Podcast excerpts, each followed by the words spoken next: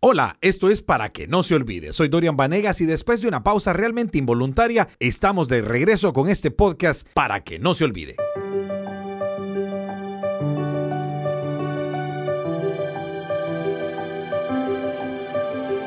El mundo está en alarma completa por la amenaza real y patente del coronavirus. Al momento de este podcast, países como Italia han tomado las medidas extremas del cierre completo de su país para detener el avance de la enfermedad, emulando las medidas tremendamente extremas de China en el epicentro del brote, la ciudad de Wuhan. El coronavirus es una enfermedad real que sí puede matar. Bendito el cielo que no es la más mortal, sino que está en el rango de mortalidad que aún se puede manejar. En este momento que grabamos hay poco más de 100.000 personas infectadas en el mundo, más de 3.000 muertes, pero casi 70.000 personas que ya se han recuperado. El Salmo 91 dice, el que habita al abrigo del Altísimo se acoge a la sombra del Todopoderoso. Yo le digo al Señor, tú eres mi refugio, mi fortaleza, el Dios en quien confío.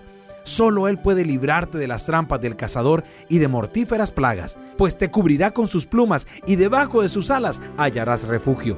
Su verdad será tu escudo y tu baluarte. No temerás el terror de la noche, ni la flecha que vuela de día, ni la peste que acecha en las sombras, ni la plaga que destruye a mediodía. Podrán caer mil a tu izquierda y diez mil a tu derecha, pero a ti no te afectará.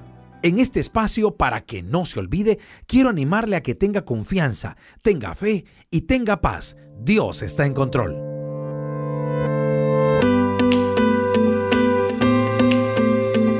Para que no se olvide, un podcast semanal donde estaremos afirmando verdades y claves para la vida. Todo sea para que no se olvide. Escúchenlo en todas las plataformas digitales cada semana. Presentado por Dorian Vanegas desde Honduras. Comenzamos para que no se olvide. En estos momentos de tensión y miedo generalizado, recuerde que usted puede tener esperanza. No desespere. Así que, en primer lugar, tenga confianza.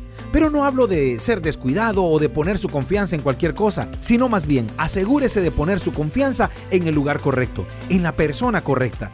Tenga confianza en la persona de Jesús. Él dice en su palabra en Juan 14.1, no se angustien, confíen en Dios y confíen también en mí. Si hay una persona que no defrauda, no miente y es capaz de socorrernos, es Dios. Ante toda la incertidumbre y pánico generalizado, tenga confianza, pero su confianza debe estar en Jesús. En segundo lugar, tenga fe. La Biblia en Hebreos 11.1 dice, ahora bien, la fe es la garantía de lo que se espera, la certeza de lo que no se ve. Usted y yo no tenemos poder para controlar lo que pasa en nuestro alrededor, pero sí tenemos poder para poner en nuestro corazón fe o temor. La fe edifica y construye. La fe nos apunta a un porvenir seguro, aunque las cosas no vayan tan bien o vayan mal. La fe es una fortaleza interna que nos dice, aunque no lo veas, lo verás. La fe nos dice, esto pasará, pero Dios no pasará. El temor destruye la fe y nos hace ver hacia adentro de nosotros y nos enseña lo inútiles que somos. La fe nos apunta a la fuerza de Dios y sus promesas verdaderas. El temor nos paraliza, la fe nos activa, el temor es egoísta y nos encierra en nosotros, la fe desborda y nos llena de amor.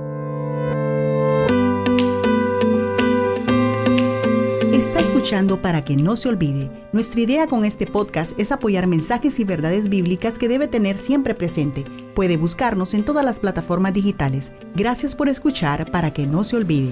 Este podcast es producido por Alfa y Omega Visión, un canal de televisión para toda la familia, con buena programación de principio a fin. Ingrese a www.aovision.com y véanos desde cualquier dispositivo móvil o computadora.